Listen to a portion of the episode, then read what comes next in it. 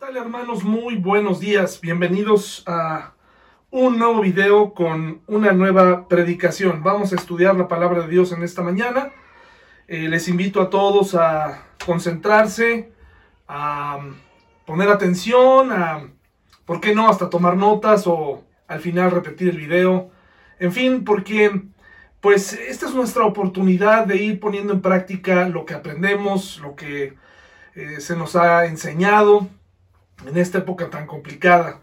También la iglesia ha decidido adentrarse en este proceso de remodelación del templo, de construcción del templo realmente, porque donde estábamos pues era solo un espacio, no, no se podía hablar específicamente de, un templo porque eh, estaba pues en malas condiciones. Pero ahí vamos avanzando hermanos, les agradecemos su fidelidad, su compromiso con la iglesia. Bueno, vamos a estudiar la palabra de Dios y les invito a ir a Juan 6, por favor. Juan 6. Juan 6, hermanos. Vamos a estudiar otra frase más en esta mañana. Y la frase que vamos a estudiar hoy está en el versículo 8. Dice así, entonces habló Andrés, el hermano de Simón Pedro. Aquí hay un muchachito que tiene cinco panes de cebada y dos pescados. Esa es nuestra frase del día de hoy.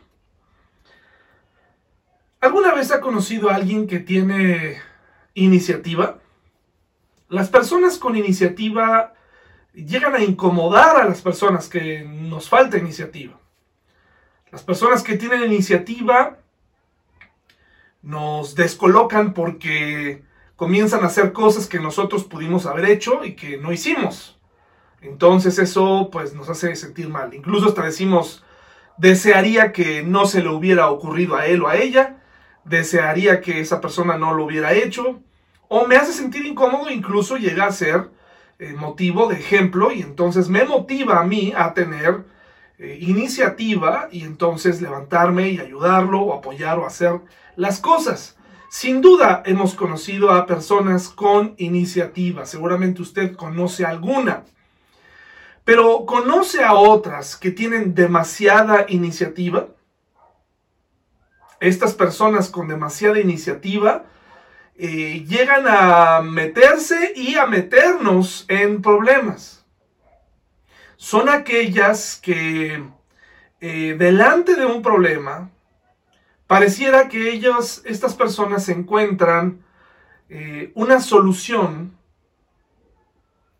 Suele ser, hermanos, en algunos casos, una solución a veces hasta un poco absurda.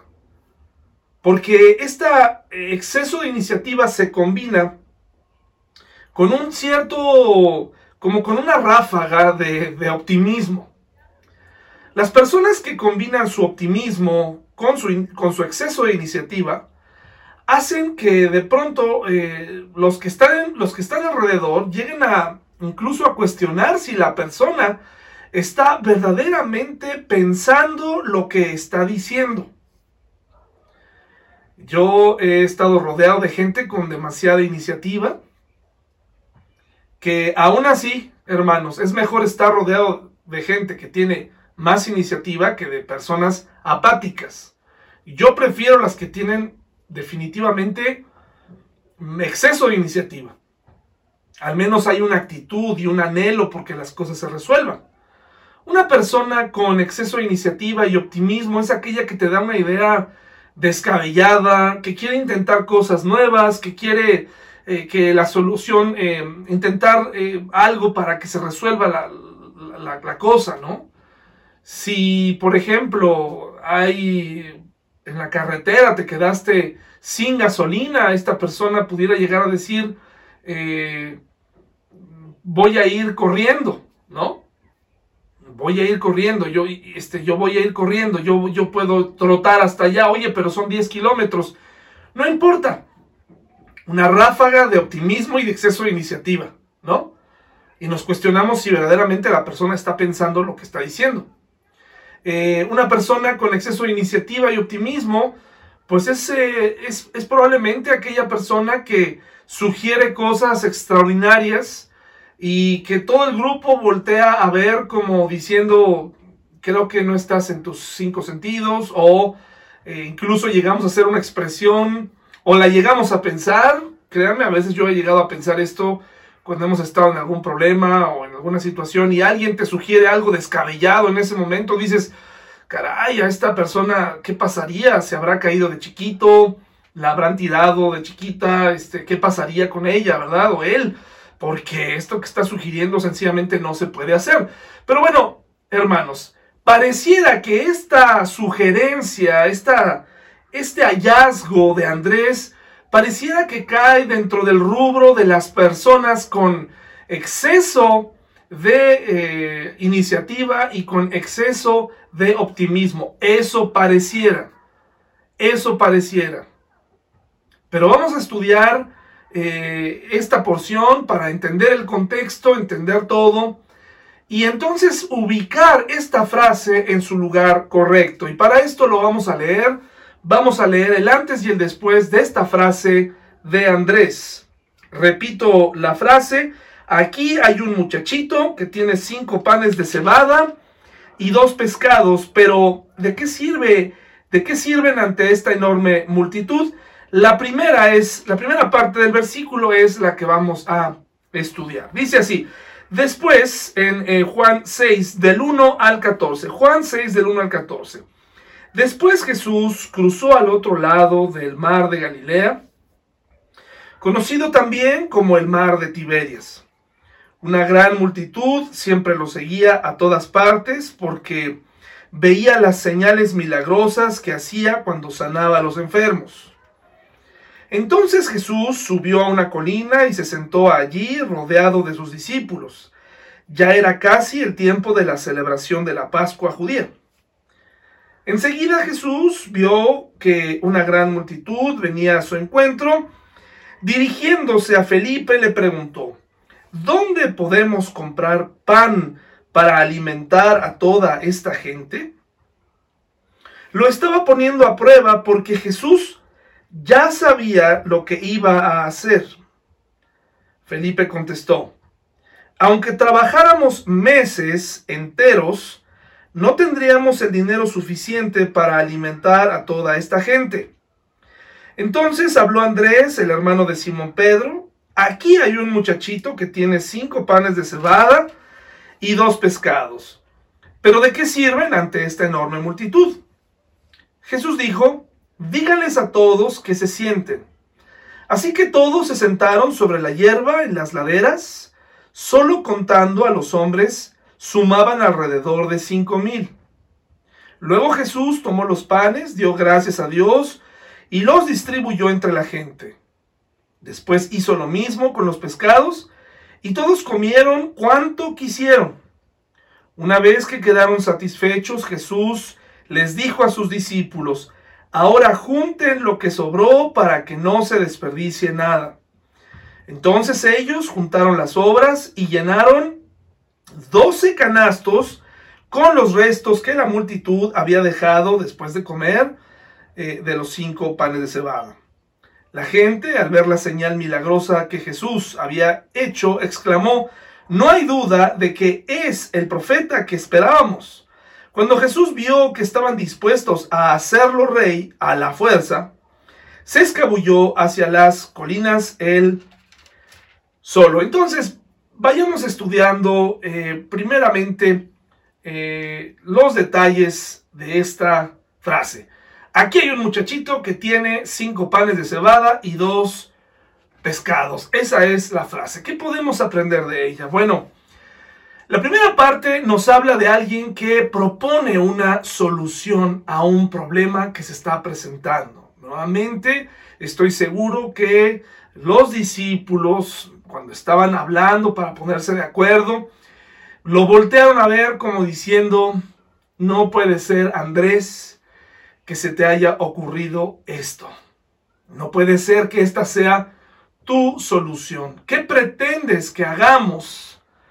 con esta cantidad de panes y tan solo dos pescados. Andrés, estás insolado, estás mal, eh, probablemente alguien tocó su frente y le dijo, pues te sientes como calientito, a lo mejor tienes temperatura, probablemente voltearon a ver a su hermano Pedro pidiéndole que interviniera para que como que lo ubicara.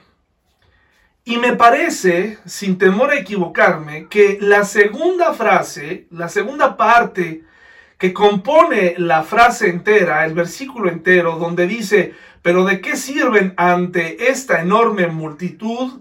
Es algo que Andrés se vio obligado a decir porque estaba proponiendo una solución que a los ojos de los demás era muy improbable, era una tontería.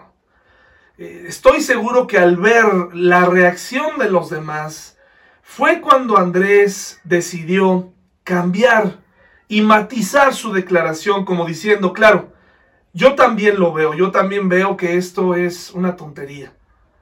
Creo que esto es imposible. Por eso dice, pero ¿de qué sirven ante esta enorme multitud? Como tratándoles de dar la razón en el sentido de decirles, es imposible, yo sé.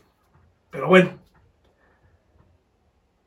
estudiando hermanos porque es muy probable que así te haya pasado a ti en tu vida diaria, en la iglesia, con tu familia.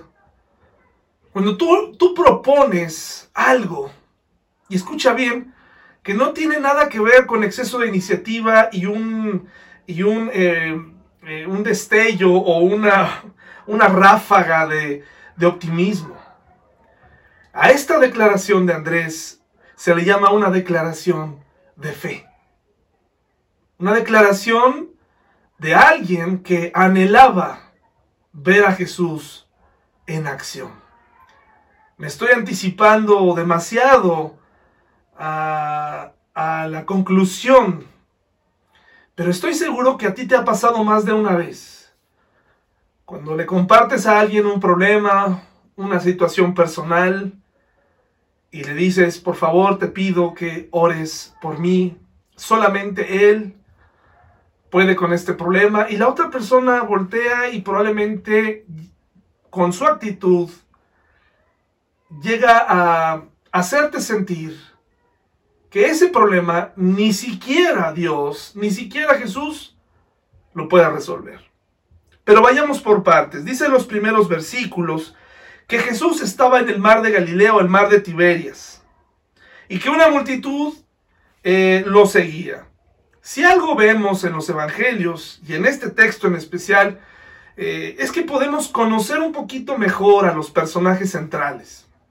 La multitud siempre va a ser la multitud y, al unísono y casi como una sola persona, como un solo personaje, se vuelve la multitud en un grupo que estorba, que, eh, se eh, reaccionan como los demás, que se comportan como los demás, no tienen una mente individual, se convierten en una gran mente, se les ocurren grandes ideas, eh, estorban, pueden estar de un lado un día y, del lado contrario al siguiente. O sea, es un verdadero problema. La multitud siempre será la multitud, hermanos.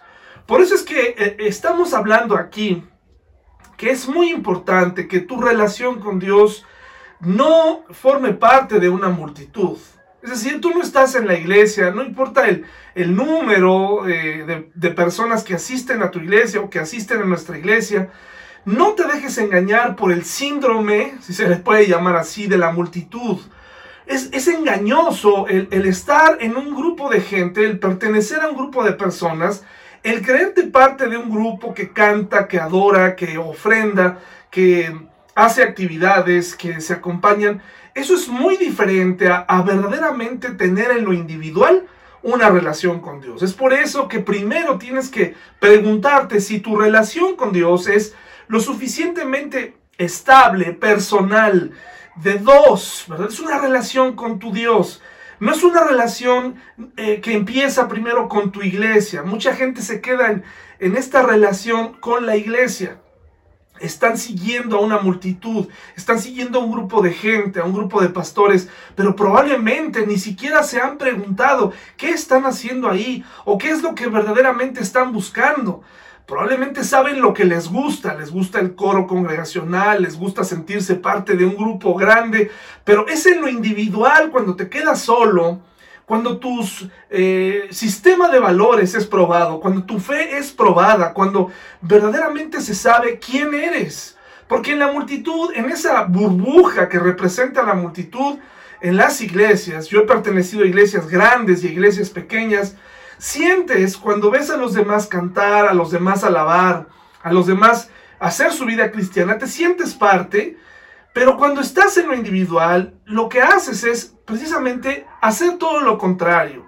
Te olvidas de tu relación con Dios, eh, eh, te sientes hasta un poco triste, eh, la televisión se convierte en tu refugio, la palabra de Dios te la tienen que explicar y creo que eso es parte de lo que vamos a hablar el día de hoy. Creo que las iglesias tenemos la culpa de que haya mucho cristiano que no da fruto, mucho cristiano que, que no crece.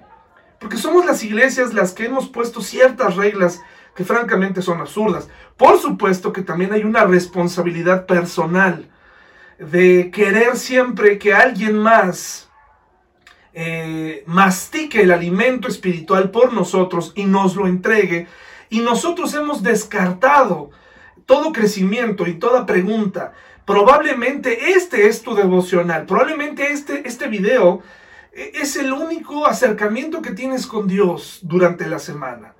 Probablemente esto es lo único que tú buscas. Y de ahí en adelante, eh, pues luchas solo y probablemente lejos de Dios. Así que este texto nos habla de, de los personajes centrales. La multitud eh, siempre será la multitud. Pero también nos habla de alguien más, nos habla de Felipe. En el contexto dice que esta multitud seguía a Jesús por una razón.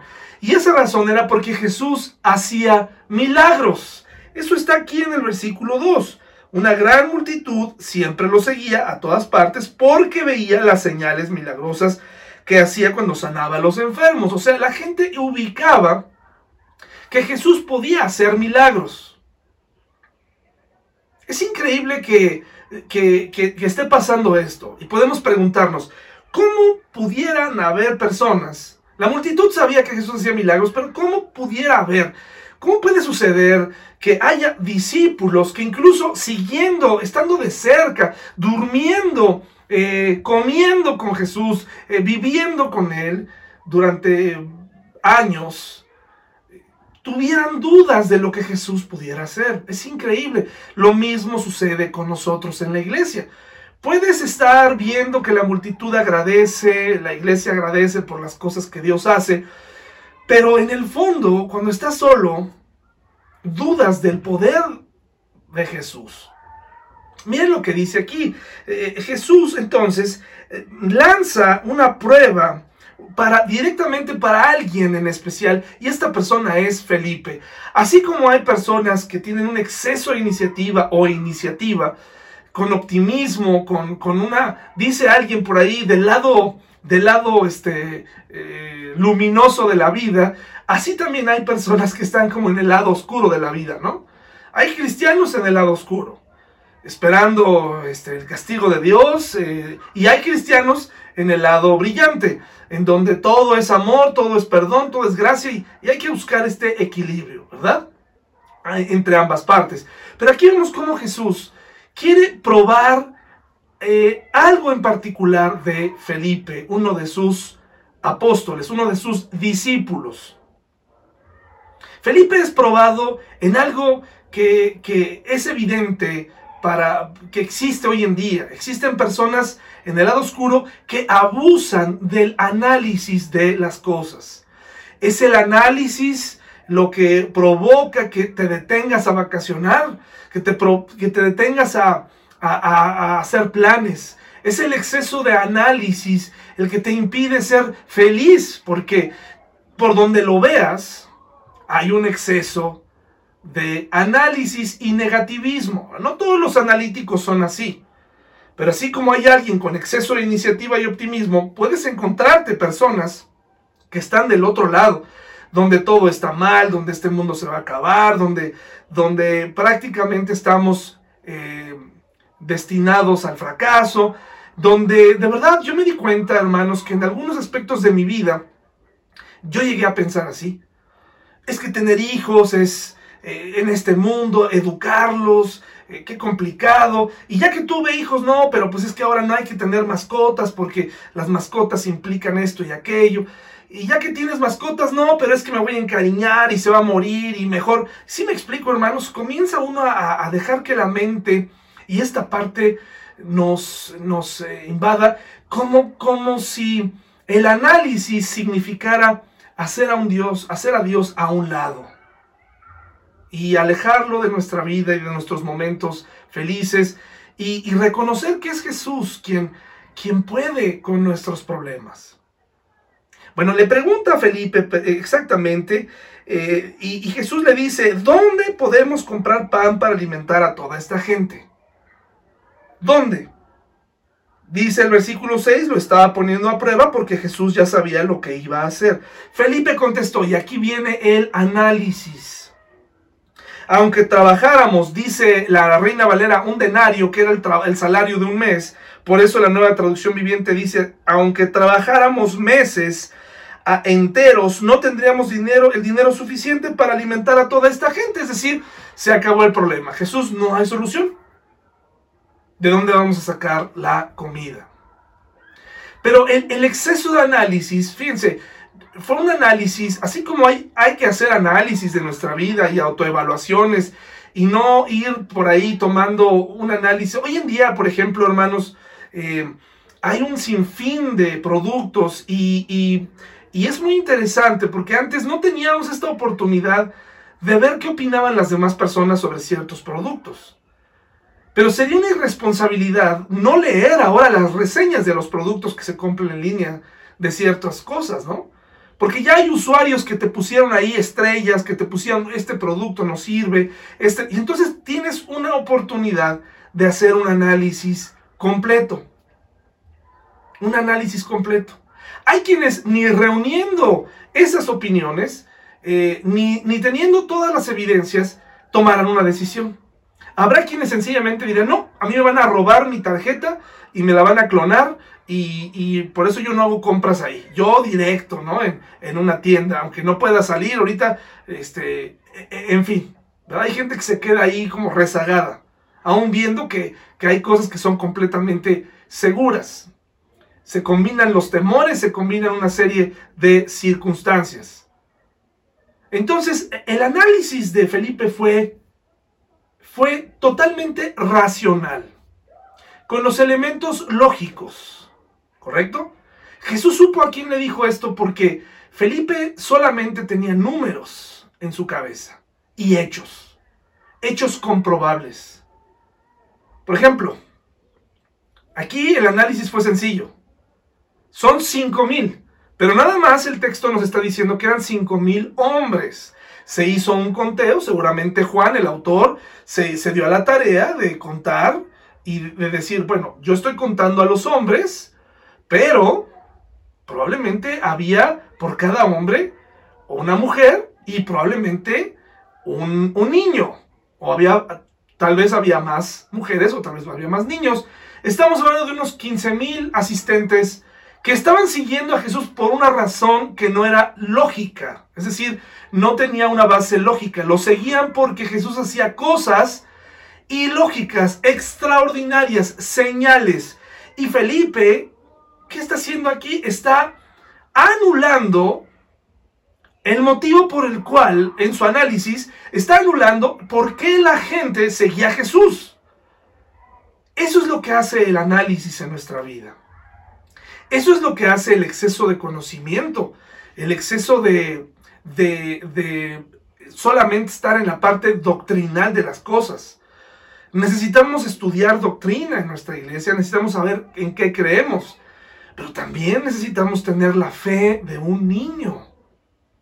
La doctrina llega a ser en muchas ocasiones motivo de desunión, motivo incluso para decirle a otra persona que esa persona este, no es salva. Pero tenemos que tener una fe como la de un niño. A eso también se nos invitó. Y Felipe descarta ese pequeño gran detalle. No se puso a pensar, a ver, ¿por qué vino esta gente? Porque Jesús hace señales milagrosas. Cuando Jesús le pregunta, ¿qué vamos a hacer? Lo único que vino a la mente de este hombre analítico fue, pues no, no se puede, es imposible. No podemos alimentarnos, Jesús. No podemos alimentarlos. Ni siquiera con el salario de dos meses pudiéramos comprar. Y está, yo creo que tomando el, balance de todos. Hizo cuentas. Bueno, si todos pescáramos tanto y obtuviéramos estos denarios, dos por persona y son dos meses de salario. Entonces, si está aquí haciendo cuentas, uno, dos, tres, perfecto. No, no nos sale. Ni aún así pudiéramos eh, darle de comer a 15 mil personas. Esto nos habla del carácter de Pedro. Pero muy curioso porque también nos habla del, perdón, del carácter de Felipe, pero también nos habla del carácter de Pedro. ¿Qué pasa con las personas como Pedro, hermanos? Pedro era el hombre que siempre hablaba impulsivamente y a veces sin pensar. Se, se recoge en la Biblia grandes afirmaciones de Pedro, impresionantes, de lo mejor que hay en el Nuevo Testamento en cuanto a declaraciones acerca de Jesús, y sus cartas son una joya. Pero aquí nos dice mucho de Pedro. ¿Y sabe qué nos dice? Su silencio nos enseña que él mismo no sabía qué hacer. Su silencio nos dice que había cierta inmadurez en él aún. No sabía de qué lado ponerse. Tal vez es ese tipo de personas que, que llegado el momento de los problemas, prefería guardar, guardarse sus opiniones como en este caso. Era un problema grande, era un problema muy grande. O sea, ¿cómo le iban a hacer para despedir a toda la gente? Una multitud así impone. No sé cuánta gente quepa en el estadio corregidora, pero si usted ha estado ahí en un partido, se da cuenta, bueno, si, está, si ha estado en una iglesia grande, mil personas, impone. Quiere decir que aquí Pedro era de este tipo de personas que, llegado a las, eh, ciertas circunstancias, Prefería dejar que alguien más hiciera las cosas. Yo, yo me he comportado como Pedro, hermanos, en momentos en mi vida. No soy una persona analítica. Desafortunadamente me falta análisis para tomar ciertas decisiones. Me he equivocado.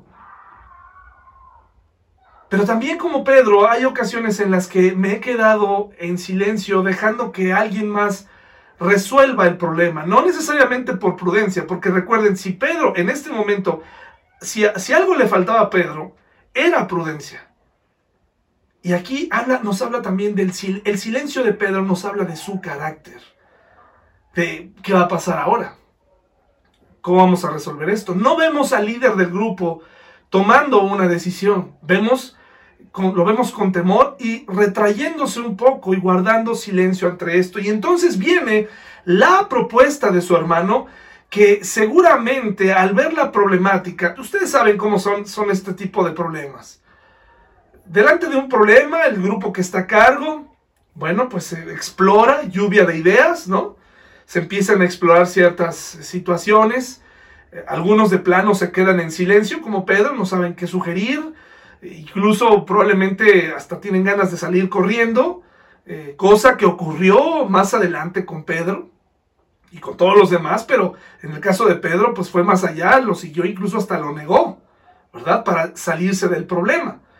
Pero vemos aquí entonces que Andrés, en, en este primer momento, seguramente se dio el tiempo de ir a preguntar, delante de los ojos asombrados de las personas, eh, de, este pequeño grupo de 12, eh, empezó a preguntarle a la gente, ¿traen comida? ¿Traen comida? ¿Alguien de ustedes trae comida? Oigan allá atrás, a ver, ¿alguien trae comida? ¿Cuánto traen?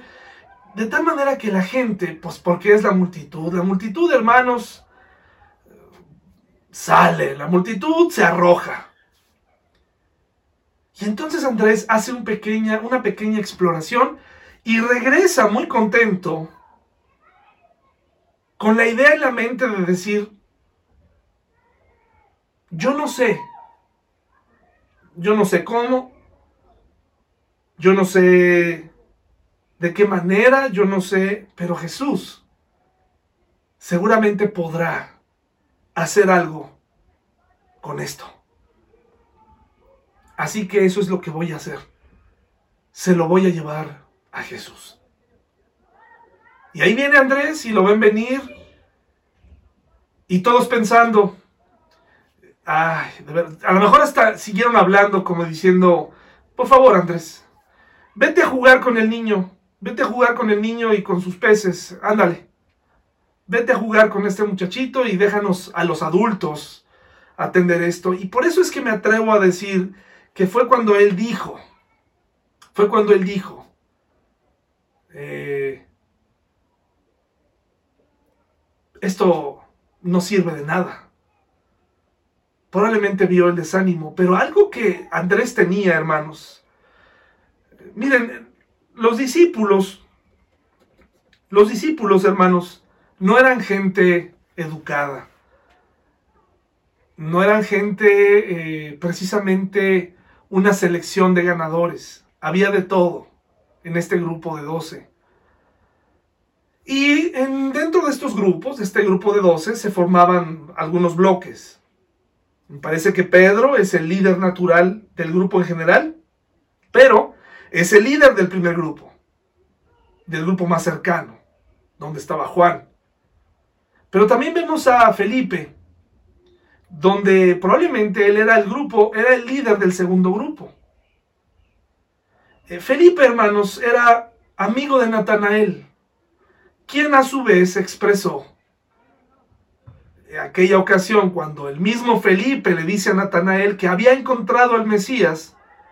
Fíjense, el analítico tiene estos momentos, estos anhelos también, pero su mente, su análisis le impide dar este paso de fe.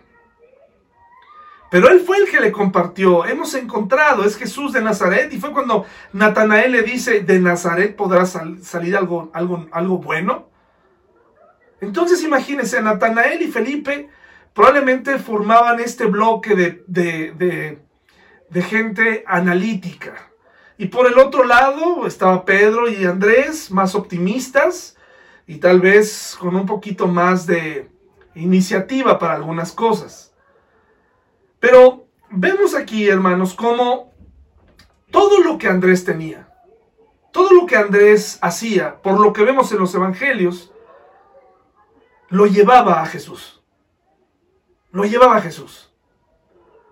Eh, el exceso de análisis puede ser un problema en la vida de las personas nos puede atar. La realidad. Puede ser que tu análisis sea correcto.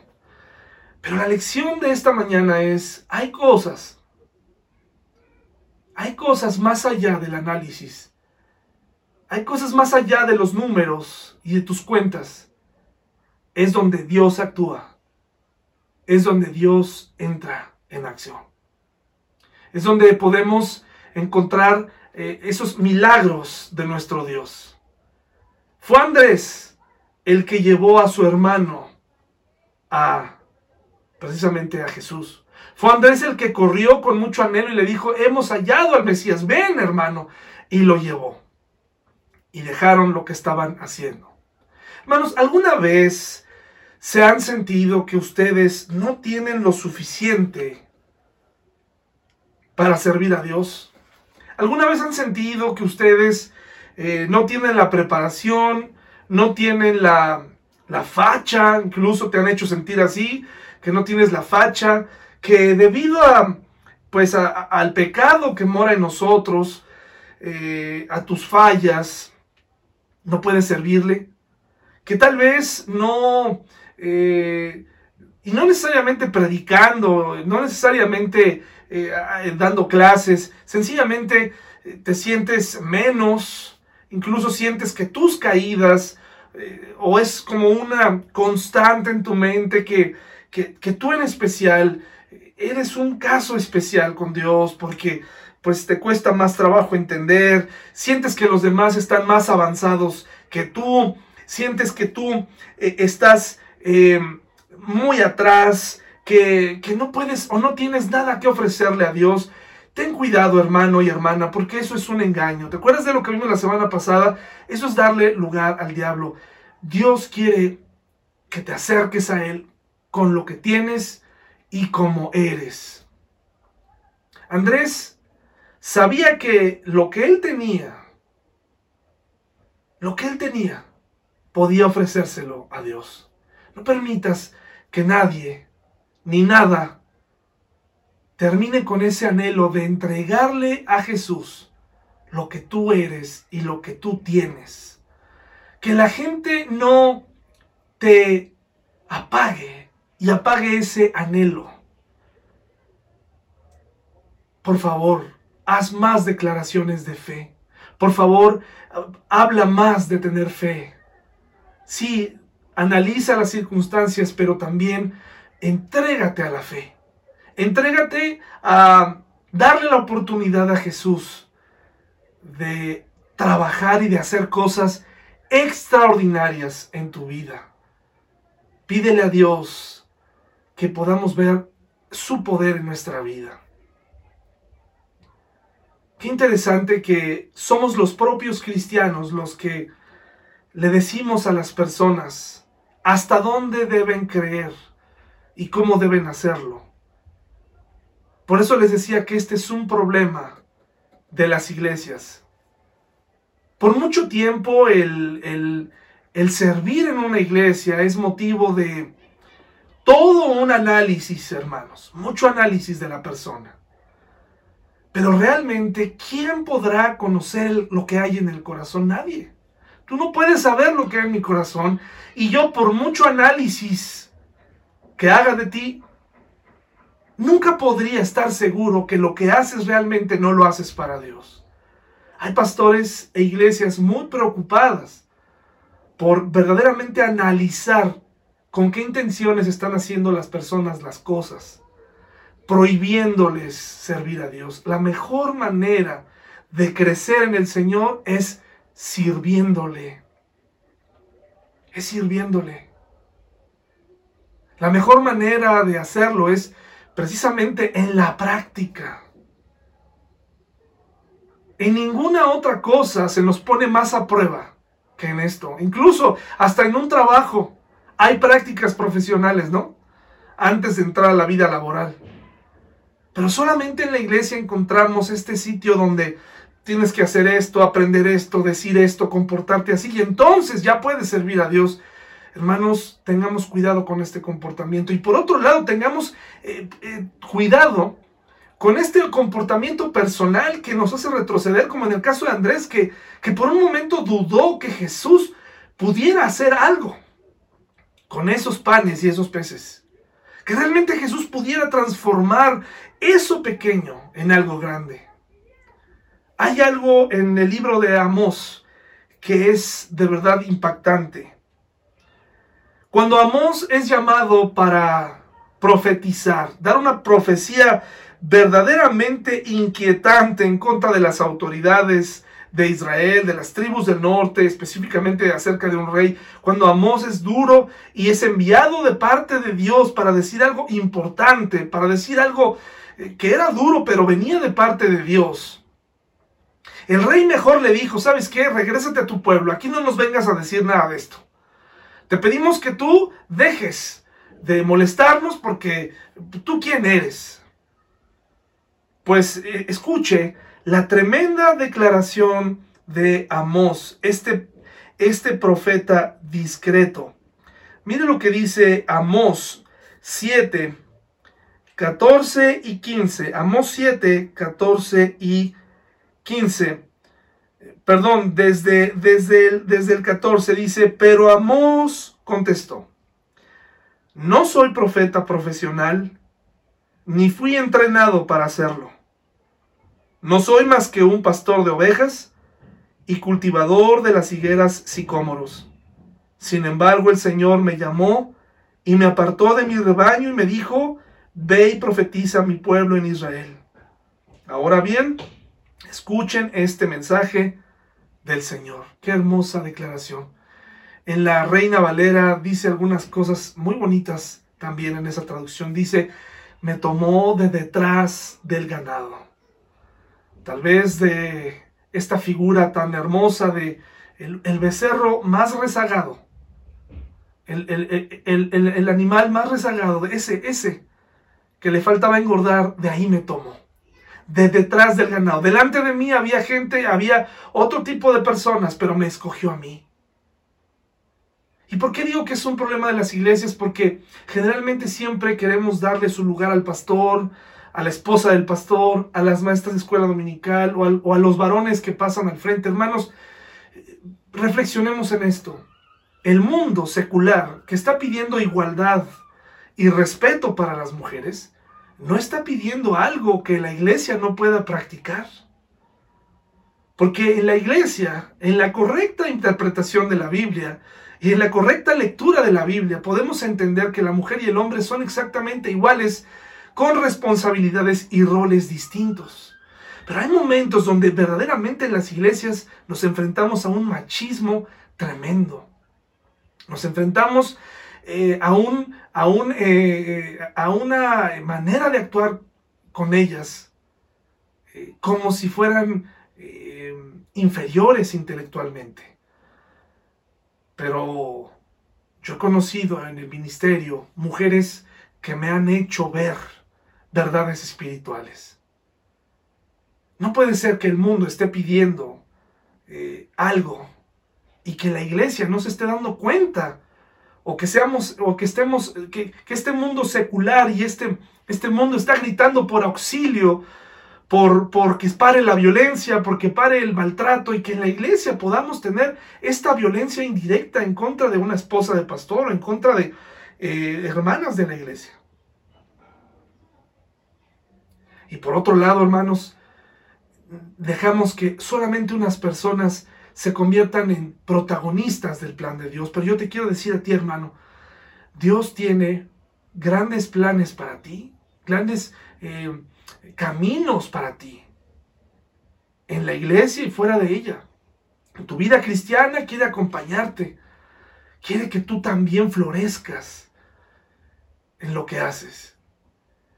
Quiere que de verdad te goces en este momento en el que estamos por hacer un templo. ¿Cuántas, cuántas veces has participado en la edificación de un templo? ¿Cuántas veces?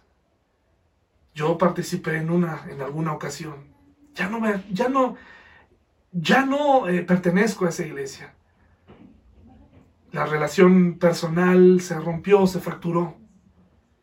Y es triste porque una iglesia, hermanos, debe ser una, una comunidad unida. Pero ¿saben qué? Nadie preguntó por mí. Y probablemente nadie preguntó por ti, pero ahora tenemos la oportunidad de tener una iglesia unida, hermanos, de saber que todos somos iguales, que todos tenemos una parte en la gran sinfonía de Dios. Tenemos una parte en, su plan. Hagámosla. No estamos aquí para hacer brillar a una persona, estamos aquí para ofrecerle al Señor lo que tenemos, así sea poco o sea mucho, porque usted sabe el final de la historia. Hubo abundancia. Hubo cestos de comida que sobraron. Hubo eh, maravillas, un milagro para alimentar a 15 mil personas y sobró. Pero todo esto se logró porque al final Jesús tomó lo que Andrés le llevó. ¿Quieres ver cambios en tu vida? ¿Quieres ver cambios magníficos en tu matrimonio? Acércate, entrégale a Dios lo que eres. No te resistas. Entrégale tu tiempo, entrégale tu vida, entrégale lo que eres, entrégale tus intenciones. Haz las cosas para Dios. Nos preocupa mucho lo que la gente dirá. No todo en, la vida, no todo en la vida cristiana, no todo en la vida de la iglesia es predicación eh, del pastor. Hay mucho más, compañerismo, interés por los demás, eh, tu presencia, la oración que haces por los hermanos, eh, el que siempre pongas tu silla en tu lugar. Eso habla de colaboración. Comunidad, hermanos, comunidad. Dios quiere hacer algo grande en ti, en tu vida, hermano. De detrás del ganado te tomó, no te sientas menos. No te sientas menospreciado. No sientas que lo, que, lo, lo mucho, lo poco que haces, sientas que es menosprecio. Los cristianos hemos caído en este momento de productividad, de estar haciendo y haciendo sin pensar. No se trata de hacer mucho, sino de cómo lo haces. No se trata de hacer pruebas de admisión en las iglesias. Con esta palabra eh, que puede llegar a ser peligrosa, membresía. Hasta la fecha, hasta la fecha, solamente hay una manera para identificar eh, quién es y quién no es un verdadero creyente. Y esos son los frutos. Dejemos que las personas revelen quiénes son. No juguemos al Espíritu Santo, hermanos. Dejemos que las personas trabajen en su iglesia. Dejemos que las personas eh, enseñen. No pongamos trabas para servir al Señor. Me llama la atención porque Amós dijo, no soy un profesional, no tengo un padre que fue profeta y que a su vez él tuvo otro, eh, su padre fue profeta, no, pero, pero Dios me llamó y yo estoy aquí. Eso es algo que tenemos que tomar en serio, el compromiso para hacer las cosas, hermanos. ¿Por cuánto tiempo vas a quedarte en la iglesia y cómo vas a participar? Y participar significa preguntar por los demás, preguntar cómo van las cosas, el interés por esta comunidad, pero principalmente por tu relación con Dios. Qué interesante, ¿no, hermanos? Qué interesante contestación. Ahora, hermanos, hay otra cosa más. En Juan 12, del 20 al 26, Juan 12, del 20 al 26, hay una cosa muy linda que tenemos que resaltar este día. Juan 12, del 20 al 26, dice, algunos griegos que habían ido a Jerusalén para celebrar la Pascua le hicieron una visita a quién? A Felipe, que era de Bethsaida de Galilea. Le dijeron, Señor, queremos conocer a Jesús. Felipe, ¿qué hizo? Lo analizó y dijo, ¿quiénes eran estos? ¿Para qué están aquí?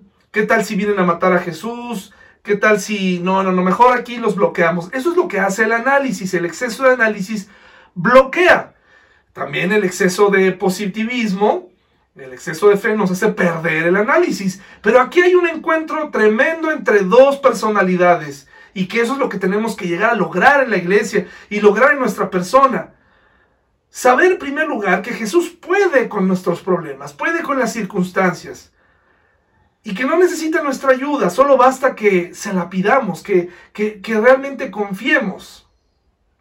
Y miren lo interesante de esto, porque dice, Señor, queremos conocer a Jesús. Felipe se lo comentó a quién, hermanos? A Andrés. Curiosamente, el otro lado dijo, a ver, ¿a quién? ¿A quién le puedo contar esto?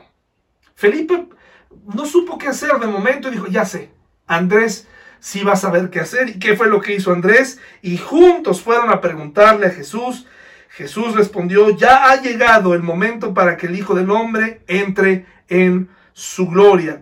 Les digo la verdad, el grano de trigo, a menos que sea sembrado en la tierra y muera, queda solo, sin embargo su muerte producirá muchos granos nuevos, una abundante cosecha de nuevas vidas. Los que aman su vida en este mundo la perderán, los que no le den importancia a su vida en este mundo la conservarán por toda la eternidad.